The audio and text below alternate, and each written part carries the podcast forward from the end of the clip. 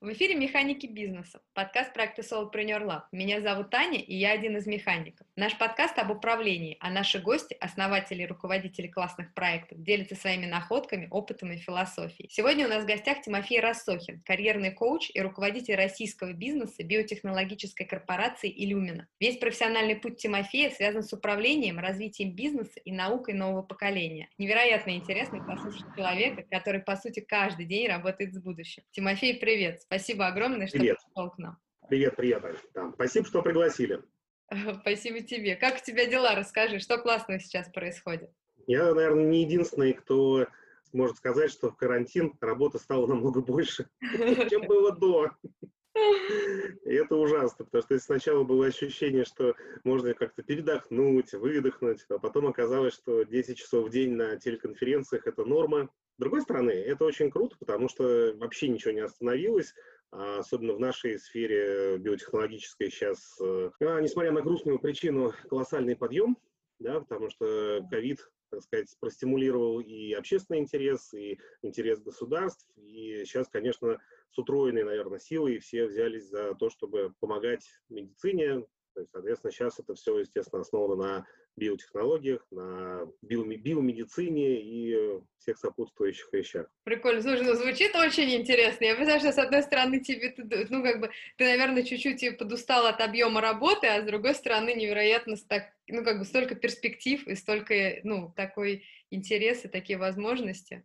Да, нет, это большое счастье сказать, я к этому тоже достаточно количество лет шел. Это вообще как бы такая, в принципе, моя личная э, особенность, да, моя ценность – это развитие. И, конечно, участвовать в большом интересном проекте, строить сейчас, э, ну, почти э, с нуля организацию компании, да, в России, присутствие ее, э, новые бизнесы, новые контакты – это прям очень здорово. Это действительно заряжает, и, я говорю, несмотря на всю усталость, на то, что не хватает времени часто и на какие-то хобби, на какие-то еще занятия, доставляет большое удовольствие процесс и результат. Классно. Слушай, а можешь чуть-чуть рассказать про свой бизнес и про то, что ты строишь? Слушай, ну, как бы тут, конечно, совсем в подробности, я думаю, уходить не будем, но я с удовольствием расскажу пару слов о компании, где я сейчас э, работаю. Для меня это для меня это такое, знаешь, возвращение к истокам, потому что я по образованию химик в направлении там, биохимия, там, физико-химическая биология, и защищался я как раз по этой теме в свое время, 20 лет, почти 16 лет назад. И э, сейчас я, собственно, вернулся в биотехнологическую сферу, такой кон- конкретно, да, компания Lumina – это мировой лидер по производству оборудования и технологий для секвенирования ДНК, то есть определение последовательности ДНК. И надо сказать, что вот это десятилетие идет такая тихая а, революция в генетике и в биомедицине, потому что теперь полный геном человека – это два дня работы хм. одного прибора, и одновременно он делает порядка 20-30, то, что называется секвенс, да, то есть по последовательности э, ген геномную.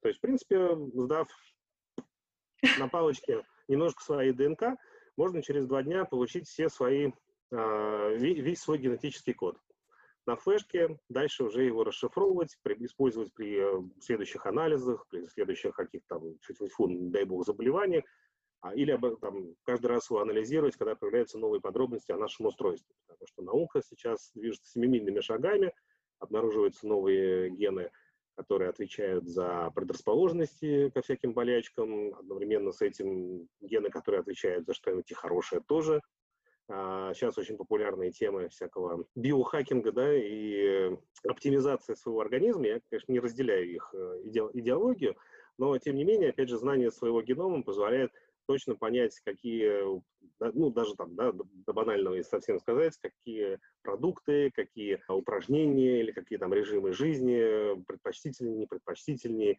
как происходит метаболизм лекарств, как происходит метаболизм каких-то питательных веществ. То есть очень много информации можно узнавать, и я говорю, каждый год это будет становиться все проще и проще, и все больше и больше будет появляться информация. Я думаю, что в конечном итоге лет через 10 это будет самая главная диагностическая вещь. То есть дети, рождающиеся, будут получать, им сразу будет делаться а, полногеномное секвенирование, и человек будет, как вот у него медицинская карта есть, да, сейчас это переходит тоже все в электронный формат. Ну, человек со своим геномом будет идти по жизни, заболел, сделали какой-то там точечный анализ, поставили, проверили.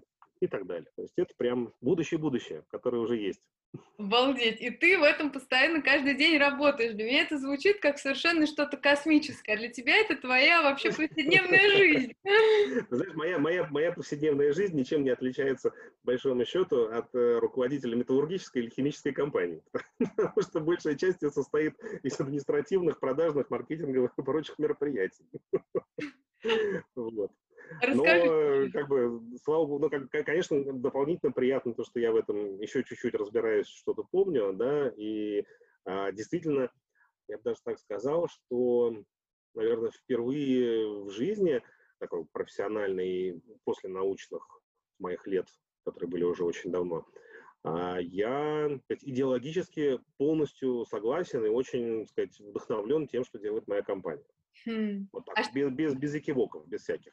А что именно тебя вдохновляет? Ты знаешь, действительно, то, что э, я здесь вижу ну, как бы такой некий идеальный сплав э, миссии, да, потому что это вот, геном человека, да, это ключ ко всему, это ключ к здоровью, это ключ к долголетию, это ключ к там, каждодневному качественному житью, да, пониманию процессов в обществе, потому что это же еще и социальная вещь, да, это родовые все вещи, генеалогия, наследственность и прочее, прочее. И одновременно это прекрасный бизнес, э, который, причем компания старается делать очень экологично, очень э, по-русски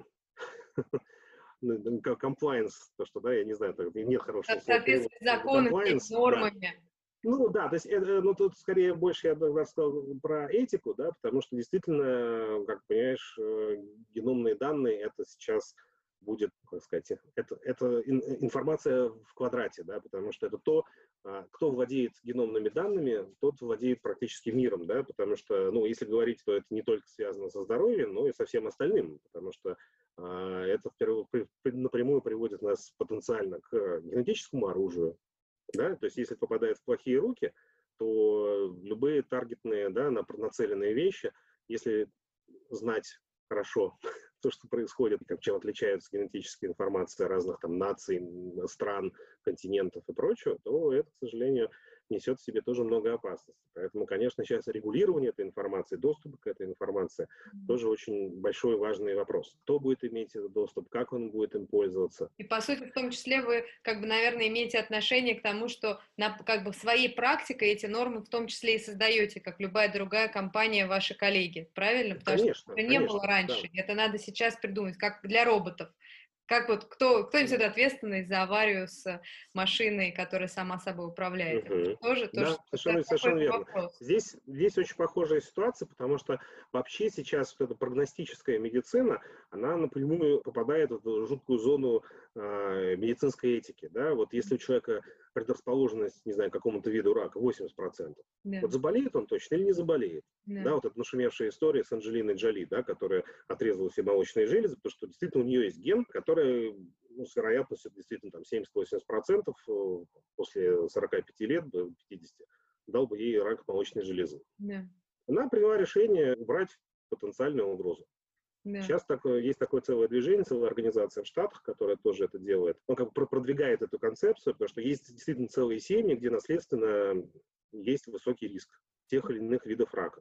Да. И э, я вот, например, присутствовал тоже очень такое трогательное выступление, как раз вот женщины из одной семьи. И про них там есть целый ролик. Я, в принципе, даже интересующимся могу найти, дать ссылки. Но а, суть в том, что серия бабушка умерла от рака молочной железы. У матери не было, у, у тети было. И три дочери, да, и они принимают решение тоже пройти это тестирование, и у одной есть этот ген, у двух нет. И две, что называется, могут вообще сразу жить более-менее спокойно в этом месте. А третий принимает решение сделать операцию. И таким образом исключить хотя бы эту высокорисковую вещь из своей жизни. То есть это уже наша как бы реальность, и то, чего как раз э, не хватает в мире, скажем так, пропаганда, ну, в хорошем смысле пропаганды и образования в этом месте. Да. Да, понимаешь, потому что я бы сейчас в современной школе бы а, не учил бы половину тех предметов, которые сейчас пичкают детей, причем во всем мире, а реально учил бы их э, там, трем как бы, важным вещам. Основам какой-то такой бытовой медицины, что это медицинского, этого, фельдшерского такого дела, а, полной биохимии, э, генетики, да, устройству клетки, устройству живых организмов, yeah. чтобы понимать, ну, как бы, чтобы у людей было базовое понимание, не было а, того жуткого количества мракобесия, которое есть вокруг медицинских, там, биологических тем. И чтобы люди, опять же, могли, ну, конечно, может не понравиться там, некоторым фармкомпаниям, но, в принципе, чтобы люди могли понимать, что они, почему выбирают. Yeah. Да, чтобы медицина была не просто таким закрытым ремесленным клубом, которым она была много лет, а чтобы люди сейчас, честно, становятся гораздо более логичной. Yeah. Да, то есть очень многие вещи можно действительно просчитать, посмотреть, сделать анализы, сделать диагностику. И, э, то есть мистики все меньше. Yeah. Вот. И третья вещь, конечно, это психология, да, чтобы дети, чтобы люди с детства думали о том, что у них происходит с эмоциями, то, что у них происходит вообще yeah. внутри. Не только в физическом да, теле, но и сказать, в ментальном плане. Да. И тоже, опять же, это несколько, да, такая биология, нейробиология и вокруг химии. Да, там много, ну, конечно, сейчас, сейчас это дело очень модное, сейчас все это пытаются э, мощно состыковать, подружить, гормоны, э, нейроимпульсы, там, да, нейросети, э, влияние, ну, что-то можно уже доказать, что-то еще долго нельзя будет полностью там доказать. Но как бы не суть, сейчас достаточно много и, так сказать, эмпирической описательной науки, и психологии той же, да, и нейрофизиологии, да, которые нам уровнем организма многие вещи уже может объяснить и помочь. Слушай, интересно очень. А расскажи, пожалуйста, чем вот ты, получается, в этой компании занимаешься в России или для России? Что ты делаешь? Я директор офиса. То есть моя задача делать все по чуть-чуть для того, чтобы компания развивалась, чтобы все основные проекты, основные, как сказать, да, возможности э, бизнеса не пропускали, захватывали. У нас здесь есть партнеры-дистрибьюторы, да, и с их помощью развиваем, развиваем рынок, доносим информацию. То, что видишь, здесь такая практически евангелическая история, то есть это то, что драйвит, да, то, что, то, что можно очень легко и с интересом доносить до людей. И в нашей стране, конечно, очень, скажем так, тяжелая ситуация с тем же там врачебным сообществом, да простят они меня за, это, за эти слова, но общий уровень вот такой, скажем так, старорежимности во многом, он очень серьезный. И онкологи сопротивляются многие, да, хотя сейчас очень, вообще сейчас э, руководство медицины очень грамотно, да, сейчас все понимают и видите, как там у нас и э, до самого верху, то есть сейчас программа генетика, да, у нас генетика и искусственный интеллект, это два приоритетных, по сути, нацпроекта в государстве. И ты, по сути, как бы привел компанию, ну, да, то есть здесь развиваешь э, их бизнес, руководишь этим офисом и развиваешь, то есть создаешь им здесь, по сути, представительство и э, да, да, не, ну как здесь уже, да, у нас уже там небольшая команда, у нас очень сильный, хороший партнер-дистрибьютор, то есть мы широким фронтом да. двигаемся.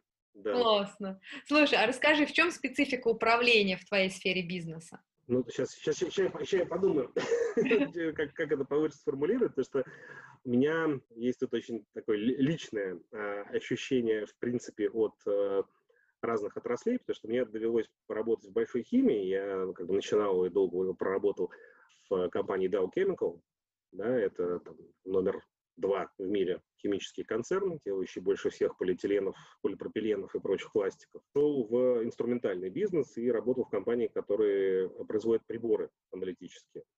Вот. И а, разница между отраслями колоссальная просто колоссальная. В силу масштаба, в силу э, типа клиентов, да, потому что если мы говорим о а, инструментальном бизнесе, аналитическом, а, лабораторном оборудовании, то здесь основные клиенты это государственные, конечно, компании, государственные конторы, всякие надзоры, контролирующие, такие органы и прочее.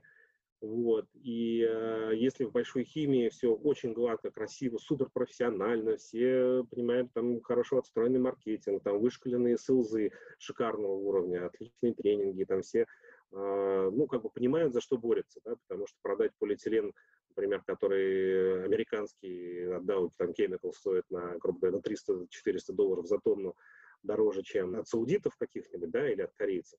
Для этого нужно быть хорошим сейлом. Yeah. Вот.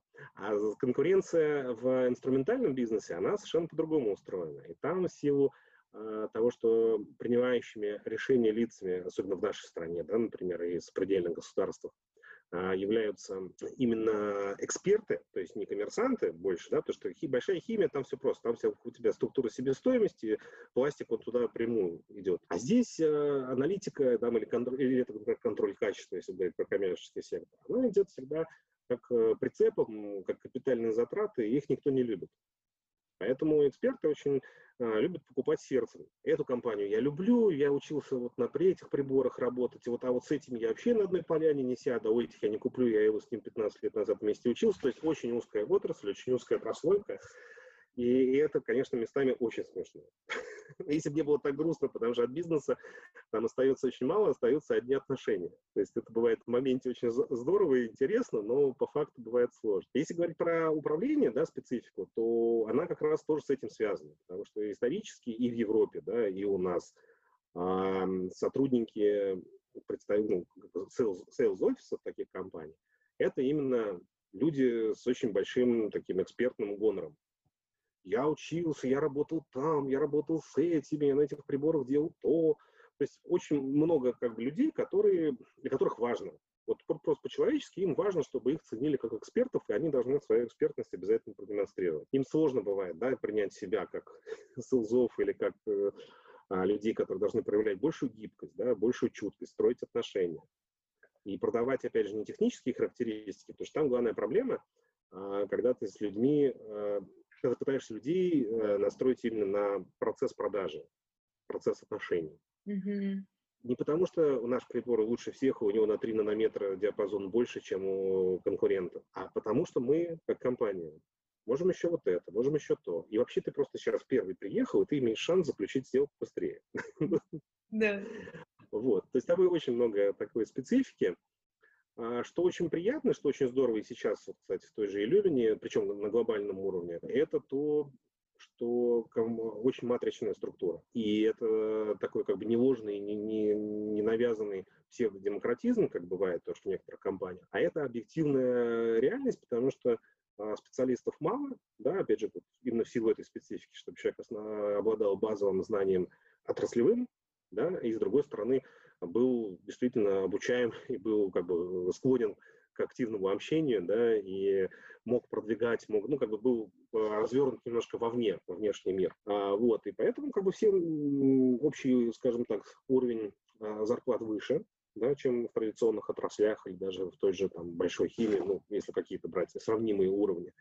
С другой стороны, хороших, я говорю, людей, опять же, мало, и с ними приходится быть, ну, не то, что более нежным, но более внимательным.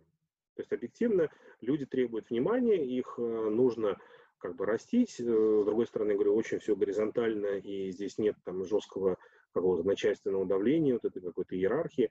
Все понимают, кто зачем работает, команды небольшие, да, компании в целом не раздутые, это не, там, не министерства какие-нибудь да, наши. Это мне всегда очень импонирует, это здорово, это ну, сильно упрощает вообще жизнь. Как только это пропадает, да, как только начинается какая-то бюрократизация лишняя, иерархи, иерархизация и обрастание бумажными процессами, там, лишней аналитикой и какими-то такими странными вещами, э, типа, например, форкаста, да, то есть прогнозирование там, продаж, как в некоторых компаниях есть по три раза в месяц.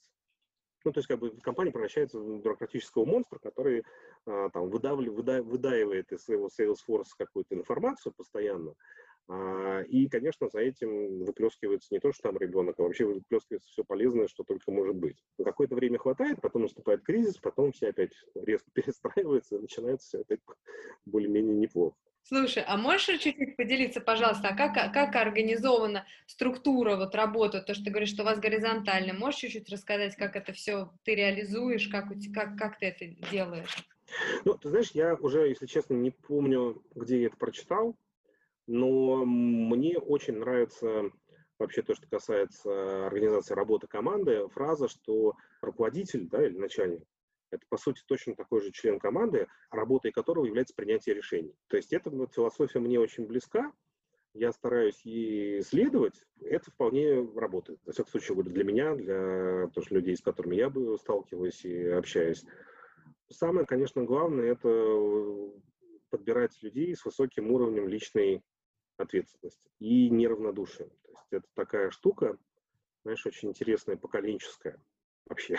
А если поколение X, к которому, да, отношусь я, а нас воспитывали, и мы как бы вот выросли в массе своей, ну, как бы, то есть без лишних обобщений, ну, грубо говоря, основная масса, такая тренд, люди склонны к повышенной ответственности. Мы контролеры, мы часто парентифицированные э, дети там, слабых родителей, и поэтому много контроля, много ответственности, много усердия, много перфекционизма, и при этом достаточно много энтузиазма. Да? То есть это где-то компенсаторная штука, где-то она естественная, но люди, которые хотят достигать результатов, которые понимают свою ответственность, она даже слишком, но это, естественно, очень хорошо для дела. Бывает. А следующее поколение, там, Y, да, это, кстати, ты. Ага, да? Я думала, я X. Ну ладно, я Y, хорошо. По-моему, ну как... Э, ты Середина 80-х. Ну, я да, родилась середина да, да, да, да, да. Вот, ну вот уже, да, там уже, то есть ты на, ты на, на грани на, на, на грани. Ну, я говорю, опять же, не суть, это так, для смеха. Вот. Но действительно, люди, кому сейчас 30-35, а, а, я вот много сейчас а, сталкивался, они меньше смотрят на стратегию. Они больше ориентированы на себя, они более уже такие, ну, в хорошем смысле, эгоистичные. То есть, если там, нормальный представитель поколения X там может э, упарываться на работе, сидеть допоздна, там, болеть душой, там, как-то делать не очень правильные, в общем-то, вещи для себя ради работы, то игреки, они уже нет. Они как бы любят что-нибудь потребовать, то есть они, в принципе, способны тоже работать, но у них очень часто отсутствует вот такой вот стратегический фокус. То есть я что-то делаю, но вот зачем и такой долгосрочной истории у них, с, с ней у них гораздо сложнее.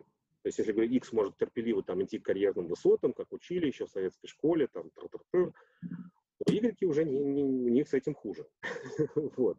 Поэтому тоже как бы это определенно накладывает особенности э, найти да, там, людей, которые полностью бы соответствовали э, и тебе, да, по, по рабочему темпераменту, и э, соответствовали бы работе по рабочим характеристикам, да, потому что действительно есть компании более да, пассионарные, есть менее пассионарные. Вот, где-то можно где сидеть, можно как, сидеть клерку, как клерку, то с ними немножко, да, уже надо дополнительно как-то работать. Вот психологи сейчас пишут, что поколение Z, это же миллениалы, пресловутые, да. а, те, кому сейчас по 25 лет, да, а, у них вообще беда с долгосрочным планированием. Они гораздо более ориентированы на себя, на сиюминутные ощущения, они гораздо более отзывчивые, более, скажем так, теплые и мягкие, но то, что вот мне рассказывали обсуждается на больших тоже там, совещаниях на высоком уровне, что, например, заставить людей идти строить карьеру в какой-нибудь рос чего-нибудь, корпорацию, да, государственную, говорит, что вот ты сейчас начнешь инженером, потом ты станешь начальником отдела, потом мы тебя переведем туда, повысим, вот ты добьешься, ты станешь. Нет, вообще не работает. Если сейчас зарплата 30 там, тысяч, 4 года горбается до следующего повышения, идите нахрен. Да. Я пойду в салон МТС за 50 тысяч и буду продавать телефоны. Ну, выгонят меня через два года, пойду баристой. Да. да там, не возьму бариста и пойду программиста переквалифицировать. То есть там совершенно уже другое отношение, абсолютно горизонтальное, скажем так, да, ощущение жизни, оно, опять же, без такого стратегического фокуса, посмотрим, к чему как бы это приведет, но да. это вот сейчас будет следующий челлендж для нашего поколения управлять вот теми самыми миллениалами, потому что с нашей да. там, ответственностью и пионерским отношением к делу, таким, что ну, должно зажигать, должно там, нравиться, энтузиазм, ответственность, доделать хороший результат на совесть. Там с этим сложнее. Там, если через полгода не взлетело, то, ребята, я пошел, вы меня там расстроили, сам расстроился, жизнь дерьмо, да, пойду переквалифицируюсь. Ну, вот. Да.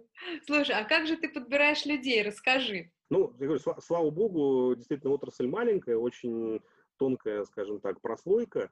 Нам сейчас повезло, мы собрали в прошлом году очень хорошую небольшую команду именно таких специалистов. И действительно, говорю, вот, ну, все, все очень разные, да, все очень разные, но все подобрались и по профессиональному профилю, и по человеческому профилю, скажем так, именно договороспособные, открытые и а, ну, как бы это самое главное. То есть, я, говорю, я в этом плане ленивый очень э, менеджер, я не люблю контролировать, я не люблю где-то там мелко чего-то там требовать и прочее, я, мне нравится, что я могу дать человеку э, задание или с ним обсудить его, да, и договориться, что делать, что нам нужно, да, что нам нужно по его направлению. И дальше человек уже, уже встал и пошел со своей скоростью, в своем ритме, но я как бы знаю э, какой-то ритм, какая скорость, я ему доверяю, знаю, что он придет к нужному результату да. в своем э, пути. Вот. И это вот тоже, кстати, это, наверное, знаешь, такой вот один из э, таких кайфов от работы руководителя, да, когда ты правильно все распулил, распределил и э, с людьми сонастроился, и оно пошло. Да.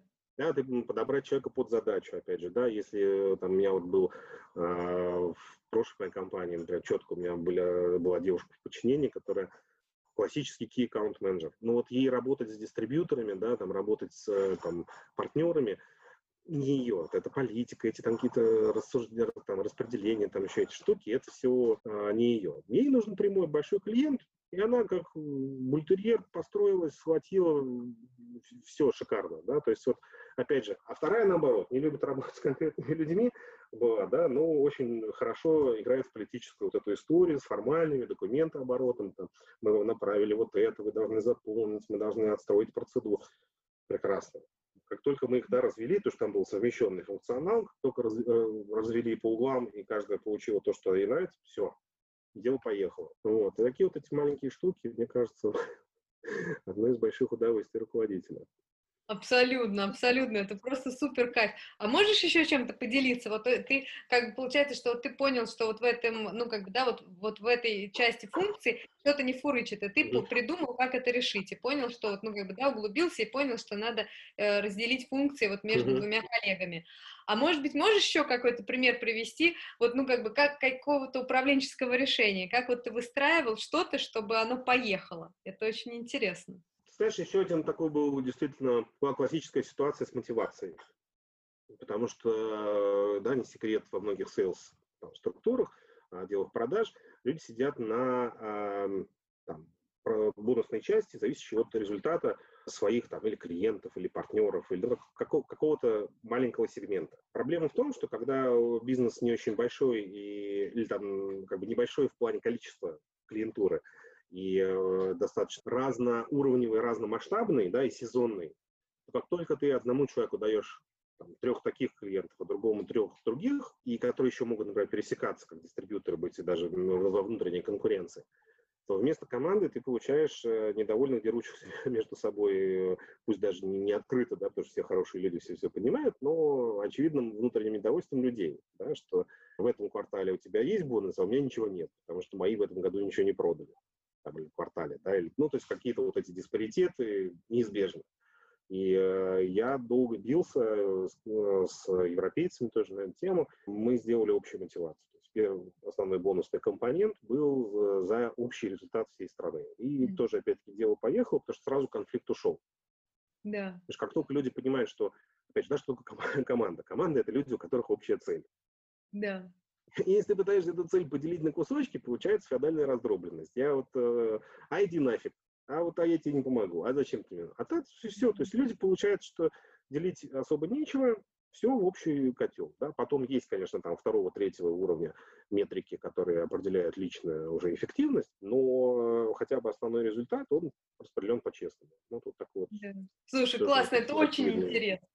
Спасибо, что ты делишься. Это прям очень, мне кажется, практично и очень-очень интересно.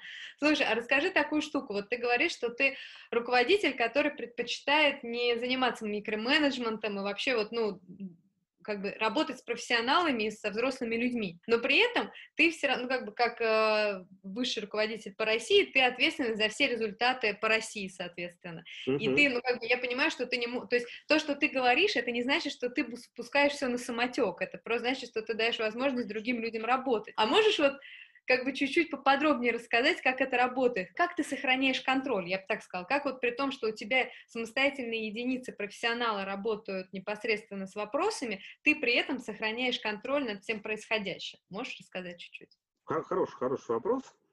Я, наверное, как будто сейчас сильно на эту тему не рефлексировал пока. Знаешь, скорее важная для меня штука, я сохраняю вовлеченность, то есть я участвую, я максимально общаюсь со, все равно со всеми клиентами, со всеми партнерами во всех как бы, ситуациях. Я в целом знаю, что происходит. То есть меня в этом плане это дает мне большую картину. То есть я не лезу в детали, но я точно знаю, где что произошло, где какая там собака чего сказала, там, да, что произошло. Говорю, слава богу, вот эта наша отрасль, она не очень большая, и здесь э, биомедицинская, здесь все достаточно как бы все время пересекается конкретно как бы варится в одном котле не очень большое количество людей. Это раз. И это вообще как бы да, для руководителя, по-моему, абсолютно важная вещь, что а, не лезть в детали, но, опять же, на своем уровне с партнерами, с коллегами, там, с, с клиентами, да, вот это постоянный нетворкинг и решение какого-то стратегического уровня. Второе, то, что, ну, естественно, я все время общаюсь с ребятами, причем не своими, не на уровне там что вот тут давай там отчет, давай вот посчитаем, посмотрим. А скорее именно в целом, то есть э, как бы я не жалею тоже времени для того, чтобы пройтись там по клиентам, пройтись по каким-то там общим э, вещам, что происходит, почему происходит, что изменилось, да, то есть какая-то такая вот общая рефлексия. Вот, наверное, на, мо- на моем уровне, слава богу, этого хватает, да, у нас нет, как ты говорил, пока такой э, там, трех-четырехэтажной иерархии, и достаточно все в общем котле. Слушай, классно, спасибо тебе огромное, что ты этим делишься. Это прям, ну, так полезно и так практично, мне кажется, и очень-очень интересно. А расскажи, пожалуйста, такую штуку еще. Вот очень интересно, как ты работаешь с... В любом случае, мы все живые люди, и какие, как бы любой, у любого профессионала что-то где-то может засбоить, и что-то может пойти не так. И если вот возникает какая-то ошибка, и если что-то где-то пошло не так, и не успели это вовремя там схватить и, ну, как бы, да, нейтрализовать, так скажем, и это в итоге дошло до тебя, вот ты узнала о том, что вот это произошло. Mm-hmm. Как ты работаешь с косяками? Расскажи, пожалуйста, как руководитель. С косяками своих э, людей, да, или как своего? Да, да, да, ну, ты... да, да, да по-моему, тут опять-таки простые общечеловеческие правила. Да? Самое, как бы, ругаться вообще дело бессмысленное. Да? То есть тут как бы два варианта. Или если это косяк, ну, как бы такой просто рабочий, что-то произошло, ну, пора, ну, там, по стечению обстоятельств, или действительно человек просто забыл, там, еще что-то, то Uh, говорю, два варианта. Если человек, если это не злонамеренно, если действительно случайность, человек как бы видит э, ошибку, ее исправляет и все нормально, значит все нормально. Ну как, дело общее, да, как бы я чем могу прикрою. Да, опять же, самое главное, что никогда как бы, руководитель не должен подчиненного бросать на амбразуру. Да. Да, и как бы в козлы отпущения не, не записывать. Вот, это, да. самое, это самое главное. Вот, это пусть такая даже, как говорится, дворовая философия, но она, она абсолютно правильная. Ты тут за главного, значит, ты все равно в конечном итоге отвечаешь. Да. Вот. А дальше, ну, как по-взрослому, как бы человек, как ты будешь, задаются коучинговые вопросы. Да? Что ты будешь делать там, в сложившейся ситуации? Как ты считаешь, можно оптимально это дело решить? Слушай, интересно, классно. А расскажи такую штуку еще, пожалуйста. Я вот у тебя прочитала в профиле LinkedIn, что ты практикуешь 6 сигм. Не, не, не практикую. Вырежем эту 6 сигм. Не, не, можно, можно не вырезать, но я говорю, я как именно знаешь, это то, почему я никогда не хотел, хотя бы даже предлагали, и как бы я вот не пошел в такие ветки карьерные, а, там, в supply chain, да, то есть как бы там в логистику, в а, такие вещи, потому что а, не мое. Я очень, как бы сказать, э, такого высокоуровневого и довольно, ну, просто скажем, неряшливого стиля менеджер, поэтому вот эти да все... ну! Правда, правда. Типа, поэтому все вот эти точные э, расчеты, то есть я концептуально я это люблю, концептуально я этим занимаюсь, но да. на уровне простыни в Excel Ори. и вот да. этих вот этих э, там канбанов, досок и прочего. Нет. Да, да, да. Нет, это я, я могу, я, если кто-то, если кто-то сделает, я посмотрю, проанализирую и так далее. Да. Но вот уже кто-нибудь да, ты практик, а не теоретик, это круто, поэтому очень интересно с тобой разговаривать. Слушай, а расскажи, пожалуйста, а на что уходит основная часть твоего рабочего времени собственного? Приличная часть уходит на чисто административные вещи, потому что я как формальный да, гендиректор э, вынужден делать кучу бумажно-административных, хозяйственных вещей. И уходит достаточно много времени, естественно, на согласование, на совещание, на то, что мы обсуждаем и с руководством, и с параллельно там, с кучей наших внутренних а, бизнесов и подразделений, что и как мы делаем, да, чтобы как-то это согласованные были вещи. Очень много, естественно, репортинга, то есть очень много, да, все равно отчетности, все равно организация большая, поэтому э, финансовое планирование, финансовые результаты, продажи, маркетинг – то есть это все, конечно, очень приличное времени кушает. Ну, действительно, общение действительно с партнерами, с э, даже ну, именно не с клиентом, а именно, скорее, там, партнерами-дистрибьюторами, да, тоже много достаточно времени на это трачу, потому что это нужно, да. это важно. Слушай, а как расставляешь приоритеты в своей работе? Как вообще справляешься с собственными объемами и пожарами? Плохо. Управление плохо, расставляю приоритеты плохо. А поэтому периодически, да, поэтому периодически чувствую, что это под крышечкой кипит и уже слишком много. Надо сделать какой-то перерыв и как-то переключиться. Нет, действительно, действительно, это такой есть момент. Я очень тоже завидую людям, которые могут жить строго по расписанию и там жестко, хорошо расставлять приоритеты. Просто для меня, я говорю, это такая тоже ценностная, видимо, история. Для меня достаточно важно сохранять какую-то долю хаоса. То есть да. это наоборот, я в этом даже какой-то имею дополнительно от этого источник энергии. Да. Вот, ну, такой. А так, ну, приоритеты, знаешь, на самом деле, теории, теории же на эту тему очень много. Как расставлять, там, как да. планировать, записывать задачи, дела. Огромное количество дел приводит к тому, что, конечно, делаешь то, что есть срочное, прям, да, то, что требует э, сегодня-завтра, решения. Делаешь э, то, что напомнили, да, это очень, кстати, удобное циничное правило, которому хороший советский мальчик э, Тима, да, который живет во мне, пришел только не, недавно, что действительно можно тупо не отвечать на имейлы на какие-то, потому что они просто теряют актуальность, э, а если людям что-то нужно, они дня через 3-4 все равно еще раз напишут и напомнят или позвонят, и тогда ты спокойно отреагируешь, и все будет нормально. Вот. Так что это тоже очень такая ценная, простая штука, она хорошо работает.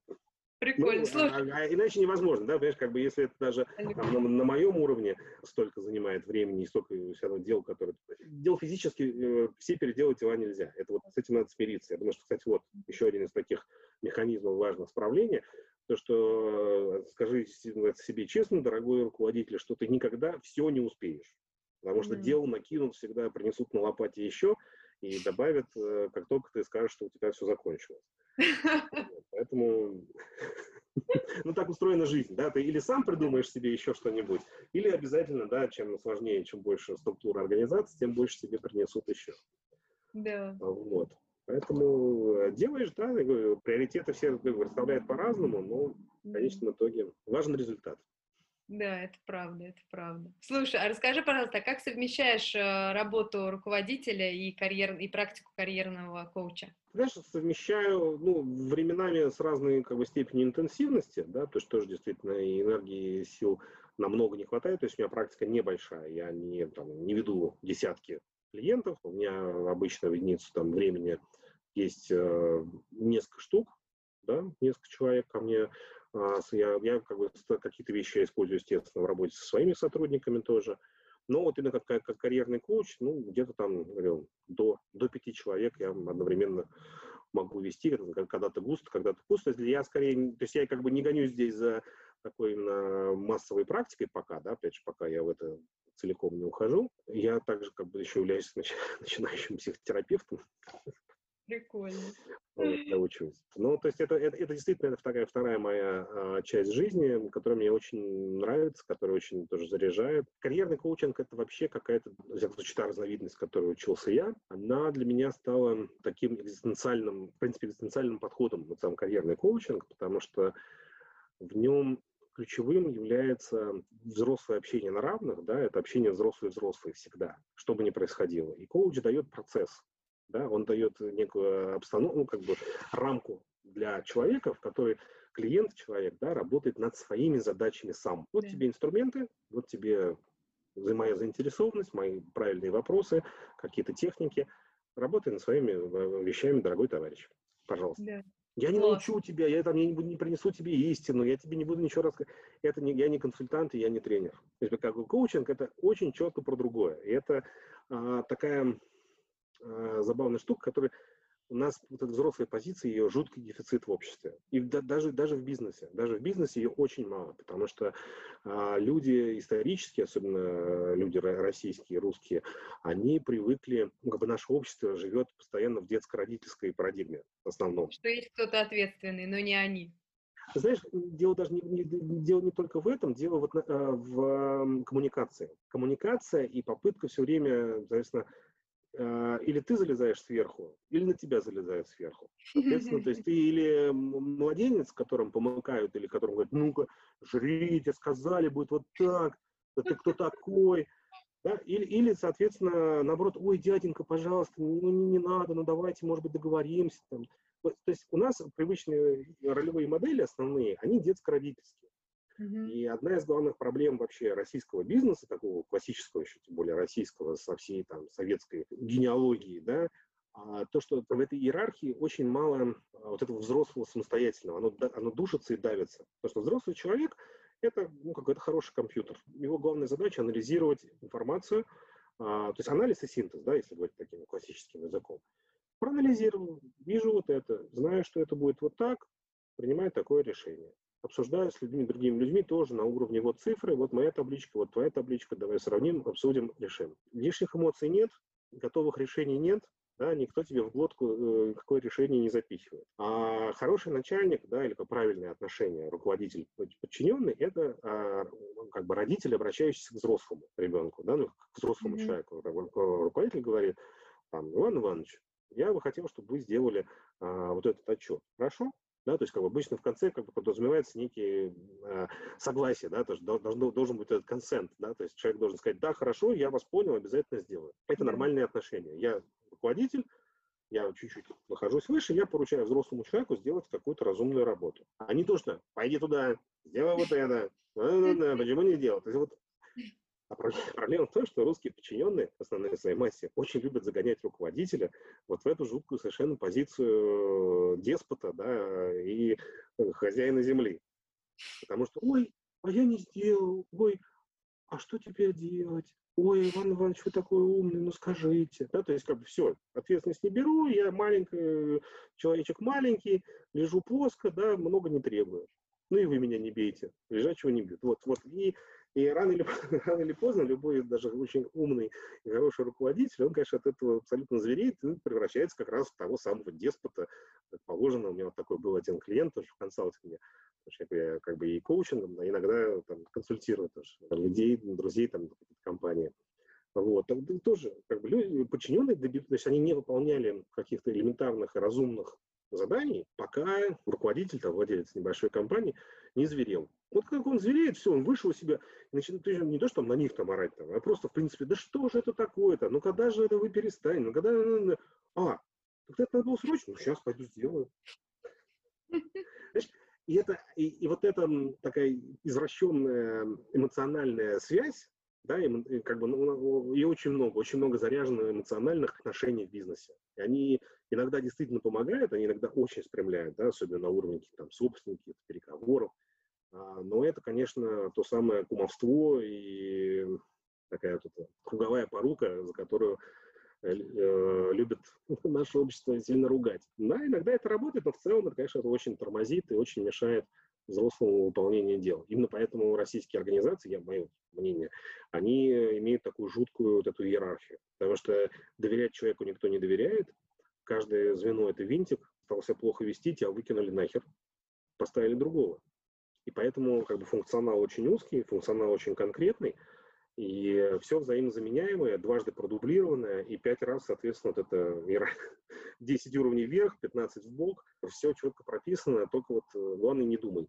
Главное, сиди, что-нибудь делай. Вот. А, ну, конечно, современная жизнь такое плохо переваривает. Слушай, а расскажи, пожалуйста, чуть-чуть про свою практику вот консультанта и карьерного коуча. С какими запросами к тебе можно прийти? Как, ну, вот, можешь чуть-чуть рассказать? Могу, да, с удовольствием. То, что вот карьерный коуч, как я сказал, начал говорить, а мысль убежала, как это бывает. Это я в этом вижу очень такой подход экзистенциальный. Потому что на самом деле карьера это не просто наша там работа. По сути, карьера наша, э, вся жизнь это наша карьера. Наша карьера как думающего существа, реализующего себя в обществе, в социуме, там, да, в профессиональном сообществе. И вопрос не в том, там, да, как вот иногда формулируют а, задачи там кем ты хочешь быть через 15 лет, да, или как ты хочешь закончить свою карьеру. А, это очень узкая, на самом деле, очень неправильная, как я считаю, очень неправильная, не экологичная цель. Она как бы не настоящая. Потому что все меняется, да, человек может поменяться, измениться, и не обязательно да, поставить себе узкую цель, хочу быть, не знаю, вице-президентом глобальной корпорации и сидеть в Америке. Окей. А зачем? Да, а что ты таким образом сделаешь для себя, как ты реализуешь себя. На самом деле, да, есть там понятие такой идеальная работа, да, что такое идеальная работа для тебя, да, там, которой ты реализуешь свои ценности, где ты пользуешься своими какими-то сильными сторонами, где ты максимально, как э, живое разумное существо, себя реализуешь, да, меняешь мир вокруг себя, помогаешь другим людям, То есть даже без лишнего пафоса, просто даже это про себя. Да. Кто я такой, что я хочу от этой жизни. Да. И, это, да, и поэтому здесь э, вся жизнь становится карьерой. Хм. Классно. Вот. Поэтому вопросы могут быть действительно очень любые, от а, действительно от того, как сделать следующий там, карьерный шаг, заканчивая тем, что да, там, мало энергии, не получаю удовольствия от работы, да, не знаю, чем заняться, не знаю, чего хочу. Очень разные были вопросы, да, люди приходят действительно с очень широким э, спектром задач. Слушай, вот, а по консалтингу, очень... ну, как видишь, да, просто у меня получается неплохой такой опыт международного бизнеса, да, и управления, как бы я действительно повидал, ну, мне так повезло несколько отраслей, вот, поэтому именно организация процесса продаж, организация коммуникативного процесса, да, потому что моя большая область а, интересы и я говорю, вещь, в которую я верю, что практически все проблемы от коммуникации, неправильных коммуникаций. Я веду там, несколько коммуникативных тренингов, я говорю, есть несколько методик таких уникальных, которые благодаря там, моим учителям э, у меня тоже теперь есть в руках, психодраматических методик, там, из транзактного анализа. И это, конечно, очень меняет жизнь. Это очень поменяло мою жизнь, да, как и руководителя, как менеджера, и как просто человек. И я как бы тоже это очень с удовольствием транслирую тем, кто спрашивает. Слушай, это очень интересно. А можешь коротко рассказать, либо про, про что тебе будет комфортнее, либо про вообще чуть-чуть раскрыть мысль вот про коммуникации, почему ты считаешь, что это такое большое внимание надо им уделять, либо чуть-чуть рассказать, как это поменяло твою жизнь. Вот, ну, на твой выбор mm. что-то, чтобы просто поподробнее понять, о чем ты говоришь. Это очень интересно. Хорошо.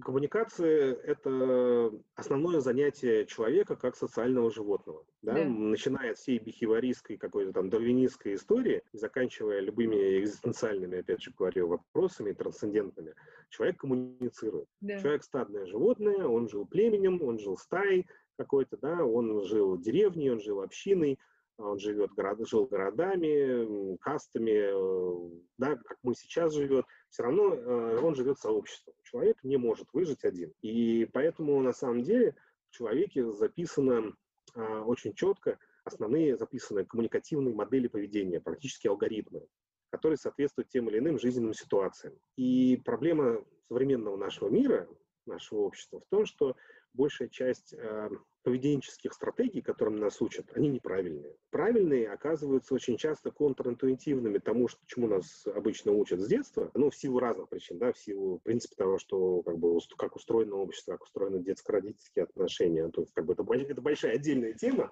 но суть в том, что есть ряд коммуникативных законов, да, вот мой был учитель в этом плане, один из основных, Елена Лопхина, э, психодраматист, психолог, э, очень известная еще с советских тоже времен, начинавшая эту работу с руководителями разных уровней, она как вот построила целую такую вот модель, как раз mm-hmm. тоже вот на транзактном анализе, в том числе за, запитанная а, эго-состоянием, про которое я тоже, да, который мы, в принципе, все почти употребляем, взрослый, ребенок и родитель, да, три состояния, в которых обычно человек бывает в коммуникации, ну и сам с собой, ну и в кому... главное, что в коммуникации. То есть yeah. у нас всегда, когда общаются два человека, родитель, взрослый ребенок, родитель, взрослый ребенок, и разные коммуникации. Вот.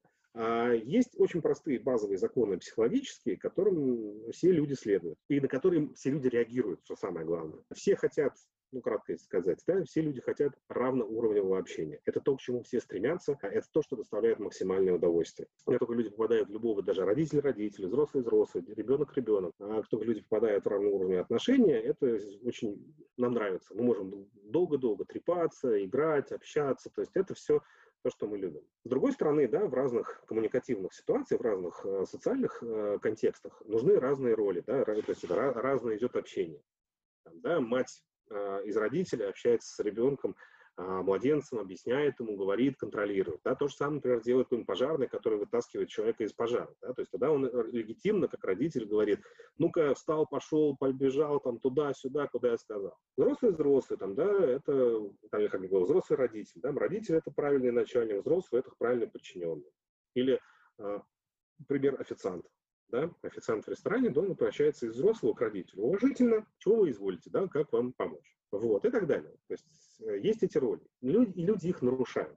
Да? Но люди, когда начинают общаться, они как бы ждут комплементарного общения. То есть если я к тебе обращаюсь как начальник, то я хочу услышать от тебя ответ как от подчиненного, например. А, но это не всегда, например, соответствует да, желанию второй страны или того, как она хочет реагировать. Но, тем не менее, то есть это вот второе стремление. Вот. А третье, то, что у нас все основные алгоритмы записаны.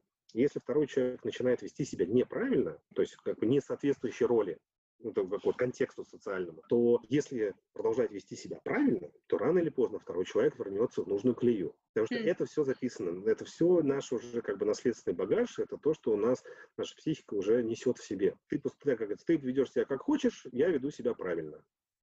Если как бы контекст выбран правильно, да, опять же, если контекст выбран нормально, то если ты несколько раз делаешь несколько пасов да, в общении с человеком, он возвращается туда, куда нужно. То есть, если, например, да, есть э, подчиненный и э, начальник, да, и начальник говорит к нему, обращается к нему как к взрослому человеку, а тот начинает лебезить из ребенка, ой, я не знал, я познал, то начальник, если он не сорвется вот в это, а продолжит общаться именно как взрослой частью подчиненного, то ну, тот еще может пару раз повякать, помякать, но потом ему придется вернуться в взрослое состояние, потому что это адекватная э, модель поведения в этой ситуации. То есть он не прав, и он, он будет вынужден вернуться. Вот, это очень интересно разбирать, э, этому соответствует очень четко язык тела, да, мимика, это все взаимосвязано, это как бы, шикарный э, тренинг, как развлечение, таким видеоразбором вот, делается. Ну, и у тебя есть, можно пройти. Да, конечно. Класс. Вот. Класс. И за этим, понимаешь, а главное, что за этим действительно стоит, за этим стоит все. Потому что если ты с людьми общаешься правильно, если ты понимаешь, что это четко коммуникативная задача, если ты понимаешь, там, что человек сорвался, да, что это не просто он там злонамеренно, злонамеренно, или даже если он злонамеренно, но ты правильно выстраиваешь свою, а, и ты знаешь, как правильно просить, как правильно отказывать, как правильно давать обратную связь, как правильно выходить на равноуровневые переговоры, да, как вести жесткие переговоры из вот такого экологического, экологичного да, посыла, то жизнь становится гораздо легче. Mm-hmm. У меня еще один есть тренинг, я вот сейчас его обкатываю, а, тоже вытекающий из этого, про неизбежные последствия. Потому что дело в том, что у каждого нашего действия, да, если вот мы планируем, опять же, ответственно относимся к своей даже коммуникации и вообще вот общению с людьми, то нам достаточно людям бывает рассказать о и себе рассказать, да, или второй стороне про, например, неизбежные последствия того иного или иного выбора. Ну, потому что, понимаешь, э, вот мы очень часто, люди, в чем бывают проблемы в общении вообще, да, в переговорах, неважно, деловых, личных, то, что мы все время или что-то додумываем с другую сторону, или пытаемся на себя взять лишнюю ответственность. Ой, а я ему скажу, он обидится. А, ой, а как же так сказать, чтобы вот он меня понял? Нет, дело не в этом. Дело в том, что нужно выйти на немножко следующий уровень практики да, и реальной жизни. А жизнь заключается в том, что у каждого как бы, есть законы простые. Начиная от физики с химией, да, там, вот если ты держишь яблоко, если ты вот так вот перевернул, оно упало. Это гравитация. Против гравитации ты ничего не сделаешь. Точно так же, да, если, например, человек э, опаздывает на работу, твою там, подчиненный, очень простая логика, что если ты, товарищ, опаздываешь, так это нас, например, не устраивает. Да? В компании принято, что ты приходишь в 10 утра там, или у нас начинается там совещание в 10 утра, ты должен быть. Если ты не приходишь, то неизбежно на тебя раздражаюсь я. Ну, просто не потому, что я плохой, потому что ну, любой человек раздражается, если его подчиненный опаздывает туда, куда должен прийти, не выполняет свои обязанности. Раздражаются коллеги, ты их задерживаешь, ты ухудшается атмосфера в коллективе, тебе не помогают, ты становишься там изгоем, я тебя не люблю, там, значит, тебе точно не дадут повышения. Значит, неизбежно, да, если такое будет продолжаться поведение, то там через какое-то время это может прийти к тому, что ты просто покинешь компанию, или сам, или мы тебя уволим. Не то, что мы злые, не то, что мы хотим, чтобы ты приходил в 10 утра, а то, что это логика жизни. Да, потому что логика контекста. Но если да. ты этого перестанешь делать и настанешь нормально приходить в 10 утра и соблюдать правила, по которым мы живем, ты станешь хорошим членом команды, все тебя будут уважать, я буду знать, что я могу тебе доверять, буду тебя продвигать, промотировать и так далее, и так далее. Все. И здесь нет ни, вот этого э, лишнего личного, которое на самом деле очень мешает. Потому что или ты сам на себя берешь лишнюю эмоциональную как бы нагрузку, или ты, естественно, вешаешь какие-то проекции, какие-то там истории на другого человека. Все, все на коммуникациях. И тем более уж, говорю, все переговоры и так далее, они по такому же принципу идут. Слушай, это очень интересно, очень крутые ты придумываешь штуки и тренинги, прям классно вообще. А расскажи, Спасибо. пожалуйста, мы сейчас да. будем уже чуть-чуть идти к завершению, расскажи, пожалуйста, про свои планы на какое-то не очень далекое, не очень близкое будущее, типа там 5-7 лет. Слушай, ну, так вот сложно сказать прям вот совсем конкретно, да, я, сейчас у меня такая именно стадия развития, да, я говорю, я ну, с удовольствием развиваюсь и развиваю, да, как бы бизнес э, своей компании, Да, для меня это колоссальная тоже учеба, опыт. И, конечно, там у нас наполеоновские планы и там, десятикратное увеличение продаж и присутствия и всего остального, да, это раз. Второе, действительно, я иду в таком четком, скажем так, фарватере карьерно-коучингового, тренингового. Я даже не знаю, как назвать. Это, ну, это, это действительно какая-то такая моя вторая часть э, жизни. Да? Я действительно, я, не может быть, в какой-то момент я приму решение, что я полностью, например, откажусь от корпоративной части, да, полностью займусь этой. Вполне возможно. Пока не знаю, да, пока мне как раз я об этом уже думал, и честно могу сказать, что мне одного без другого не хватает. Если я слишком ухожу в работу, мне сильно не хватает там клиентов и психологизма и какой-то такой а, работы, даже, скажем, именно консалтинг, коучинговой. А если я слишком тоже ухожу туда, мне, конечно, без бизнеса и без такого определенного адреналина больших, больших процессов, масштаба э, тоже как-то немножко да. грустно. Поэтому я так пока балансирую, пока тоже сил хватает, с удовольствием это делаю. Слушай, а расскажи, пожалуйста, такую интересную штуку ты сейчас затронул, что ты продолжаешь учиться, что ты вот говоришь, что мне интересно, что вот мы растем, и я тоже учусь. Можешь сказать, вот вроде ты уже на такой впечатляющей позиции, в такой впечатляющей компании, у тебя такой впечатляющий карьерный путь. Чему ты учишься? Расскажи. Слушай, я, скажем так, я давно, глупо звучит, но это учусь у жизни, да, то есть это действительно про общую какую-то вот осознанность, да, про то, что замечать, что происходит, замечать, почему происходит, замечать э, себя в этом, да, то есть э, быть более честным и глубоким с собой, потому что это удивительным образом помогает э, работать и жить в целом. А как? Как а, помогает? А, ну как, понимаешь, когда ты не э, загоняешь себя в лишние дела, да, когда ты понимаешь, про что какая-то конкретная ситуация, ты там не инвестируешь в нее эмоционально. Да. Если это про тебя, как бы, да, если твой какой-то там косяк или твой напряг или твоя проекция а, психологическая на других людей, и поэтому тебя как-то там бомбит в этом месте, ну, значит, ты занимаешься собой. Да? Да. Если ты понимаешь, что это проблема ситуации или проблема как раз контекста, да, ну, соответственно, ты думаешь о том, как это понимать. Да. Вот, как, как это поменять. А так, э, ну, все равно, говоришь, и как бы а, для меня, например, действительно самый комфортный способ учебы, ну, то есть, как бы я учусь тоже и на, там, и в, в институтах, да, там вот и в психотерапии я учусь, в психодраме я учусь, и там карьерному коучингу я учился и так далее. Это само собой, да, но очень важно для меня, например, да, вот мой способ обучения э, важный на практике. Я смотрю, как делают другие люди, я делаю что-то в первый раз, и я учусь, да, поэтому мне важно как бы получать новые какие-то задания, новые какие-то вещи, которые я таким образом осваиваю, и они вот интегрируются. То есть это такое как раз дополнительное удовольствие, процесс постоянно какого-то такого проглатывания, интеграции чего-то нового. Классно, Тим, спасибо тебе огромное. Слушай, у нас завершающий вопрос, мой самый любимый. В чем твоя сила? Ты знаешь, хороший вопрос. С другой стороны, а зачем мне сила? Хм, расскажи, ну, свои мысли, я не знаю, если не зачем, то, ну, расскажи, в общем, интересно послушать твои размышления. Понятно, да. Ты знаешь, сила — странное слово, да, она, с одной стороны, про какую-то вот действительно возможность, да, там, менять э, мир, там, или какой С другой стороны, у нее какая-то, для меня лично, да, какая-то коннотация такого, не то, что не, как бы не сверхсилы, но как будто что-то пересиливать, да, то есть у нее все равно есть контекст такой, что-то пересила, которая позволяет преодолеть, переделать, там, изменить. А как раз, э, знаешь, мне кажется, самая большая сила, наверное, не, не мешать и не пытаться а, менять то, да, что не нужно менять. И, наверное, главное еще вот, о, кстати, очень вот, может быть, ну, не то, что не совсем сила, но очень важная штука. И это действительно не беспокоиться. Да? Вот есть прекрасное, простое выражение, как бы там, присказка от Далай-Ламы, что если есть ситуация, да, в которой ты знаешь, что делать, значит, надо просто делать и не беспокоиться, не волноваться. Если это ситуация, в которой ты ничего не можешь сделать, она полностью внешняя, тебе не поддается, то тем более бесполезно волноваться, потому что ты, она от тебя все равно не зависит. Да. И вот, и когда ты можешь, э, собственно, это увидеть и понять, где э, граница твоих возможностей, да, и где граница необходимого там применения твоих сил, ты попадаешь в очень хорошую как, вот эту промежуточную как раз зону, где достаточно ты комфортно себя чувствуешь и при этом сохраняешь в хорошем смысле контроль за жизнью, ситуацией и так далее. Вот. Так что важен баланс.